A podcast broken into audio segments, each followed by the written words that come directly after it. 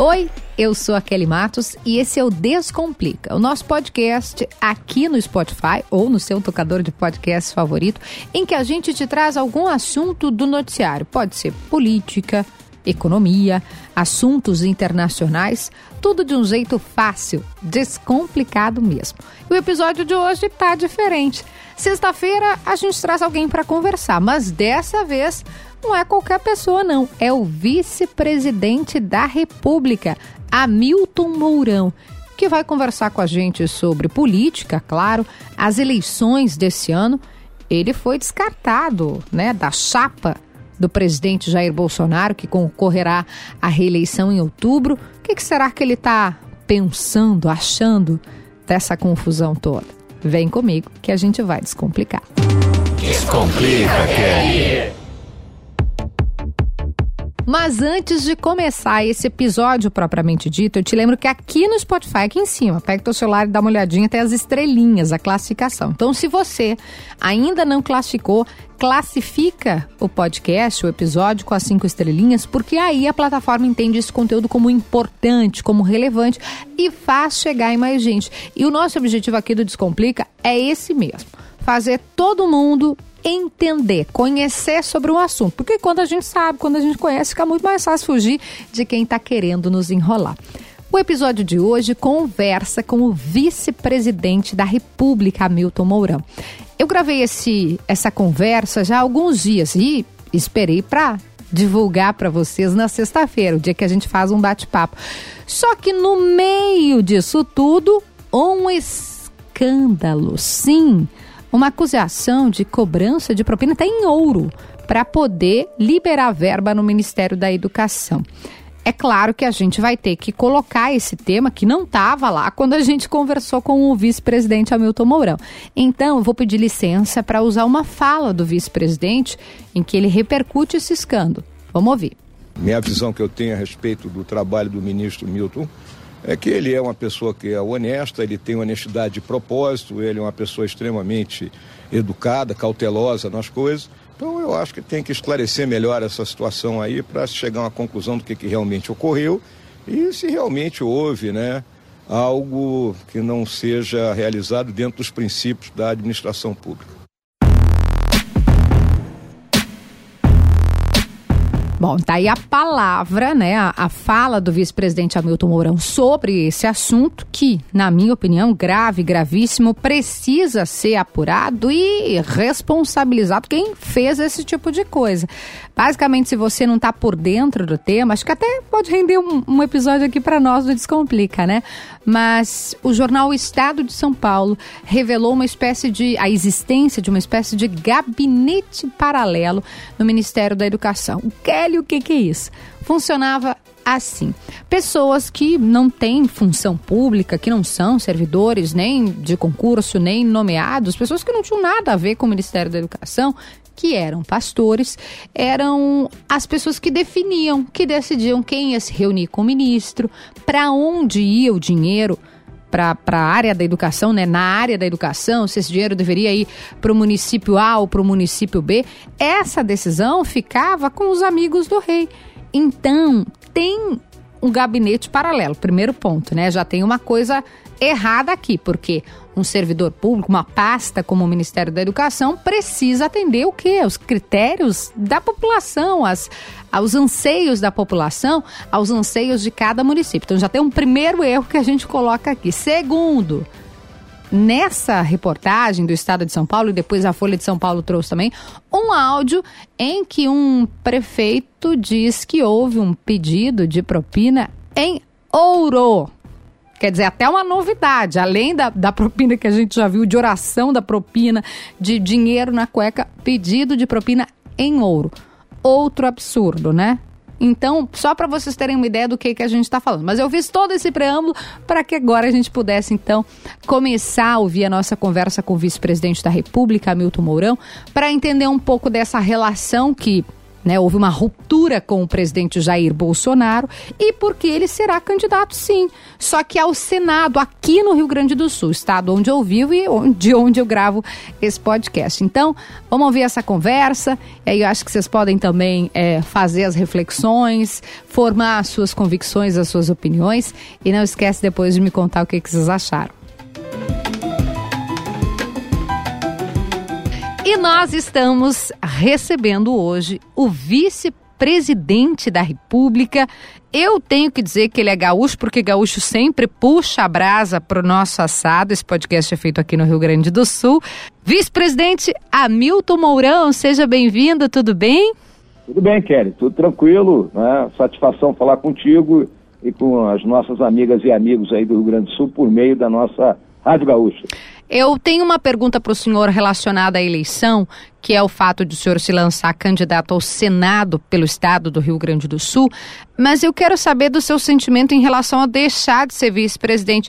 O senhor não esperava que o presidente Bolsonaro ao menos fizesse um gesto para o senhor de convidá-lo ou pelo menos agradecer esse período em que estiveram juntos? É, ali é só uma questão né, de foro íntimo do presidente, né? É, Aí você tem que ter disciplina intelectual, você tem que ter é, noção né, da tua responsabilidade, né, da, falando da tua minha responsabilidade né, perante né, o Brasil, perante aquelas pessoas que nos elegeram. Então eu acho isso é uma coisa é, normal né, na questão política, né, o candidato escolher outra pessoa para acompanhá-lo num, num processo e né, quando ficar assim, vamos dizer assim, de mimimi por causa disso, não é coisa de gaúcho. não é mesmo. Mas não fica uma mágoa, nem isso, algo assim de, poxa, quatro anos em que o senhor é, defendeu o governo, né? Defendeu as realizações, tanto que é que vai, tanto é que vai se lançar candidato ao Senado. Não poderia ter havido um gesto, pelo menos, de, de gratidão? Ou talvez é, o que esteja acontecendo seja justamente ingratidão por parte do chefe do executivo? É, ali eu vou fazer 69 anos de idade esse ano, é uma longa vida, são 50 anos de trabalho, né, 46 dentro do Exército, mais quatro como vice-presidente. Então, a gente compreende né, que tem muitas coisas que você não domina né, e, consequentemente, não tem que se preocupar muito com isso. Você tem que fazer aquilo que você acha que está certo e tocar a bola para frente.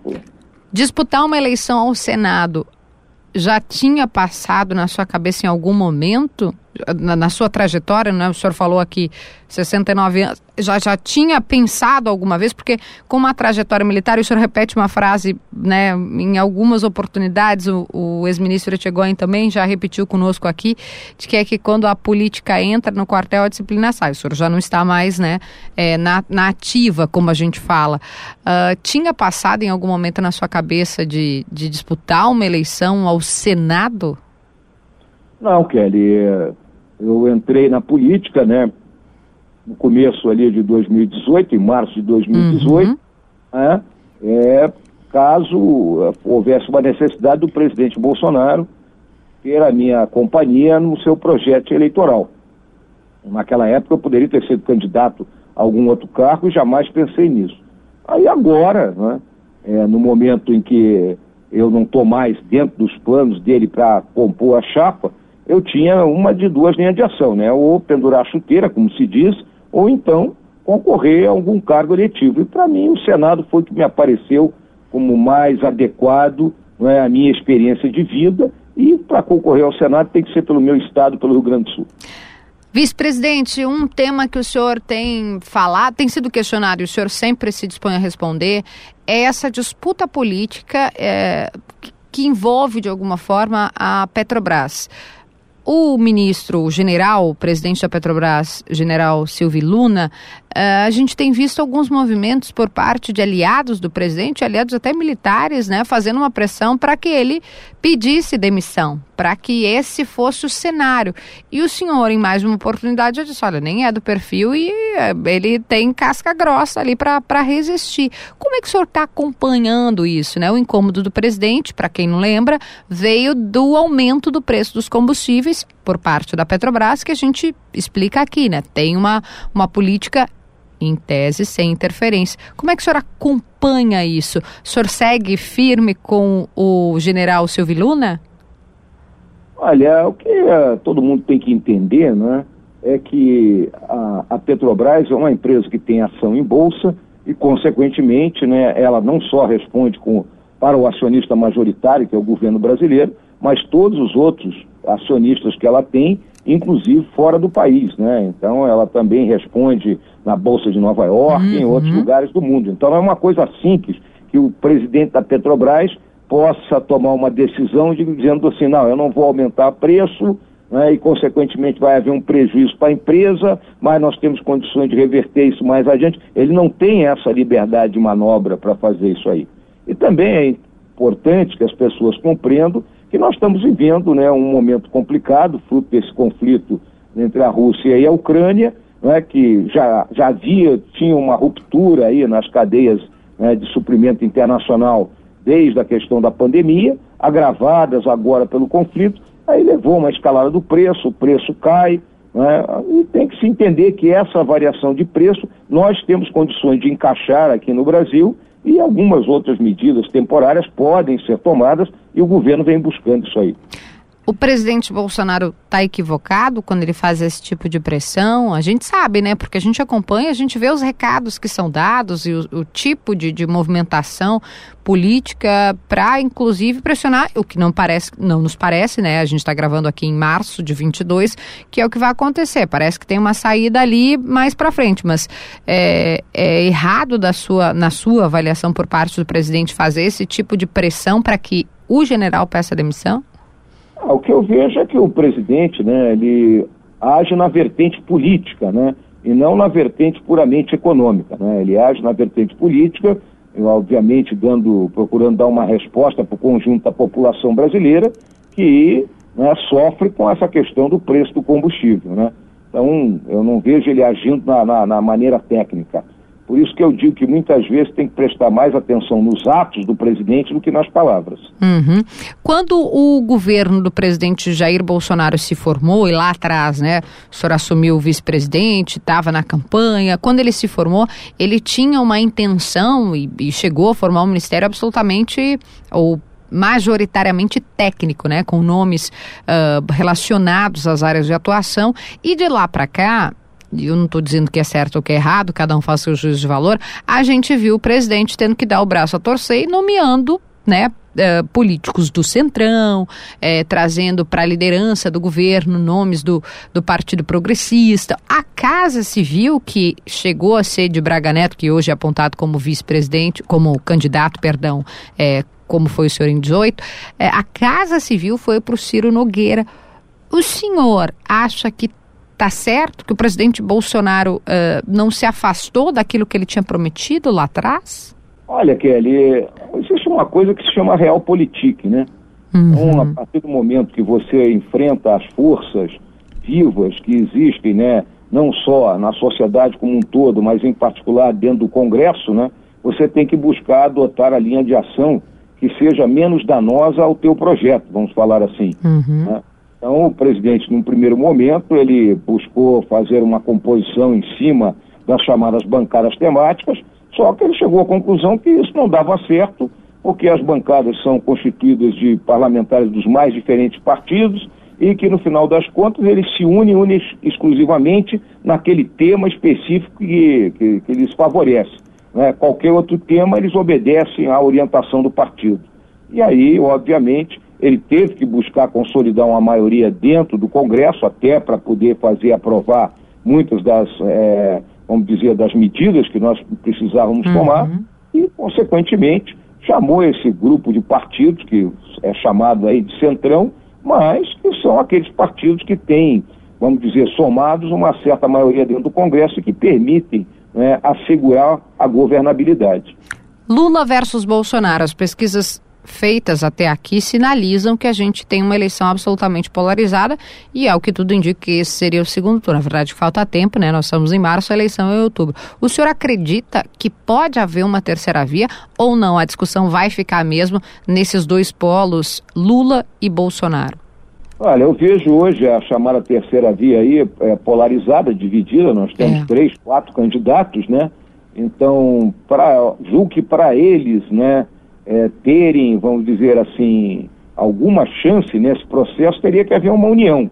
Né? E união é difícil, né? A gente ouve falar daqui, dali, então alguns deles teriam que abrir mão do seu projeto pessoal e trabalhar em conjunto no sentido de conquistar parcela daquele ou aquele eleitorado que não quer votar nem no presidente Bolsonaro nem no Lula. Uh, Para a gente finalizar, uh, General Mourão, uh, agradecendo a sua presença aqui, eu queria fazer uma pergunta que acho que tem bem relação com o Rio Grande do Sul. No Brasil, essa pauta em 18, ela estava muito forte, que é a pauta de costumes, né? O, o brasileiro preocupado com as questões ditas né, da família, é, de não haver uma, uma exacerbação daquilo que, que é pauta mais atrelada a campos progressistas de esquerda, como a questão LGBT, feminino. É, né, eu estou falando grosseiramente aqui, mas como é que o senhor faz essa leitura dessa pauta de costumes? O senhor vem com essa defesa é, de, de ser liberal no, na economia e conservador no, nos costumes, como se se pregou agora, né? A gente tem visto um crescimento. O que, que o senhor avalia? É, se exacerbou de fato essa questão da, da, da, da, da defesa de pautas muito, uh, muito progressistas? O senhor acha que a gente tem que fazer um resgate daquilo que é chamado de valor da, da família, de, de é, fazer uma, uma coisa não politicamente correto? Olha, Kelly, eu não tenho a mínima dúvida que a família né, é a célula principal da sociedade. Né? A sociedade ela se constitui dentro de um conjunto de famílias. Tá? Então, eu, particularmente, eu sou uma pessoa que considero que o conservadorismo aí tem, as pessoas têm que entender, nós teremos que ter muito mais tempo até para filosofar. É, é, é um tema longo. É. Conservadorismo, é. né? Não é simplesmente, ah, não, eu gosto de tudo aquilo que ficou para trás, não gosto do que está para frente. Não. O conservadorismo está muito ligado à tradição, do respeito ao que é uma sociedade, é? de, de, todos os, aqueles que nos antecederam, dos estudos filosóficos. É? é algo muito mais profundo do que a gente meramente falar de temas que hoje são discutidos. Então, eu sou um conservador, é? é uma realidade. E, obviamente, também sou uma pessoa liberal em relação ao sistema econômico, né, ao capitalismo. Né, obviamente, é isso que eu vejo. Agora, a discussão dessas pautas faz parte, vamos dizer assim, da mudança de mentalidade que vivemos no mundo. É uma revolução de, de, de mentalidade que se vive no mundo e são pautas que têm que ser discutidas né, de forma, né, vamos dizer assim, sem é, agressões mútuas, sem ativismos e buscando dar espaço na sociedade para todo mundo. É, eu lhe pergunto porque é isso. Acho que a gente viveu em uma onda, né? Quase que uma reação. Tem um livro do Mark Lilla que fala sobre isso, Progressista do Amanhã. Ele é democrata e americano. Ele traz uma ideia de que as pessoas uh, rechaçaram esse politicamente correto, na né? defesa dos direitos humanos exacerbada, como imposição. É isso. As pessoas uh, rechaçaram porque foi uma coisa imposta. E que haveria que ter um, um outro caminho. Uh, o senhor concorda com essa visão de que realmente a imposição desse tipo de, de pauta, né? Sei lá, de, de marcha de contra racismo, contra machismo, contra homofobia, que, que a imposição disso pode ter feito o, o brasileiro reagir e voltar mais para a pauta conservadora? Olha, Kelly, eu vejo que esse ativismo, né, a forma como ele foi colocado, e principalmente o patrulhamento em relação ao posicionamento das pessoas, né, esse patrulhamento ideológico ou o patrulhamento, vamos dizer assim, dessa, dessas pautas, né, ah, se eu não falo desse jeito eu estou errado. Não, a pessoa tem que ter o direito de expressar a sua opinião, né? desde que não seja crime, né? é óbvio. Né? Ninguém vai defender nazismo, ninguém vai defender fascismo, nem comunismo, mas a pessoa tem que expressar a sua opinião e o seu desacordo com determinadas pautas, porque quem acredita em Deus vê as coisas de uma maneira, quem não acredita vê de outra maneira. Agora tem que buscar, vamos dizer assim, a melhor é, confluência dos dois pensamentos. Vice-presidente da República, obrigada por vir aqui conversar com a gente. O senhor é sempre muito disposto, muito generoso em, em ceder o seu tempo, né? Que a sua agenda é apertada, em conversar conosco. Volte sempre e sucesso na sua trajetória. Obrigada. Muito obrigado, Kelly. Um grande abraço aí. Um abraço a toda a turma aí dos nossos ouvintes da Rádio Gaúcha. Obrigada ao vice-presidente da República, Hamilton Mourão. Essa conversa foi realizada já há alguns dias, como eu disse para vocês. Nós estamos gravando esse episódio em março de 2022.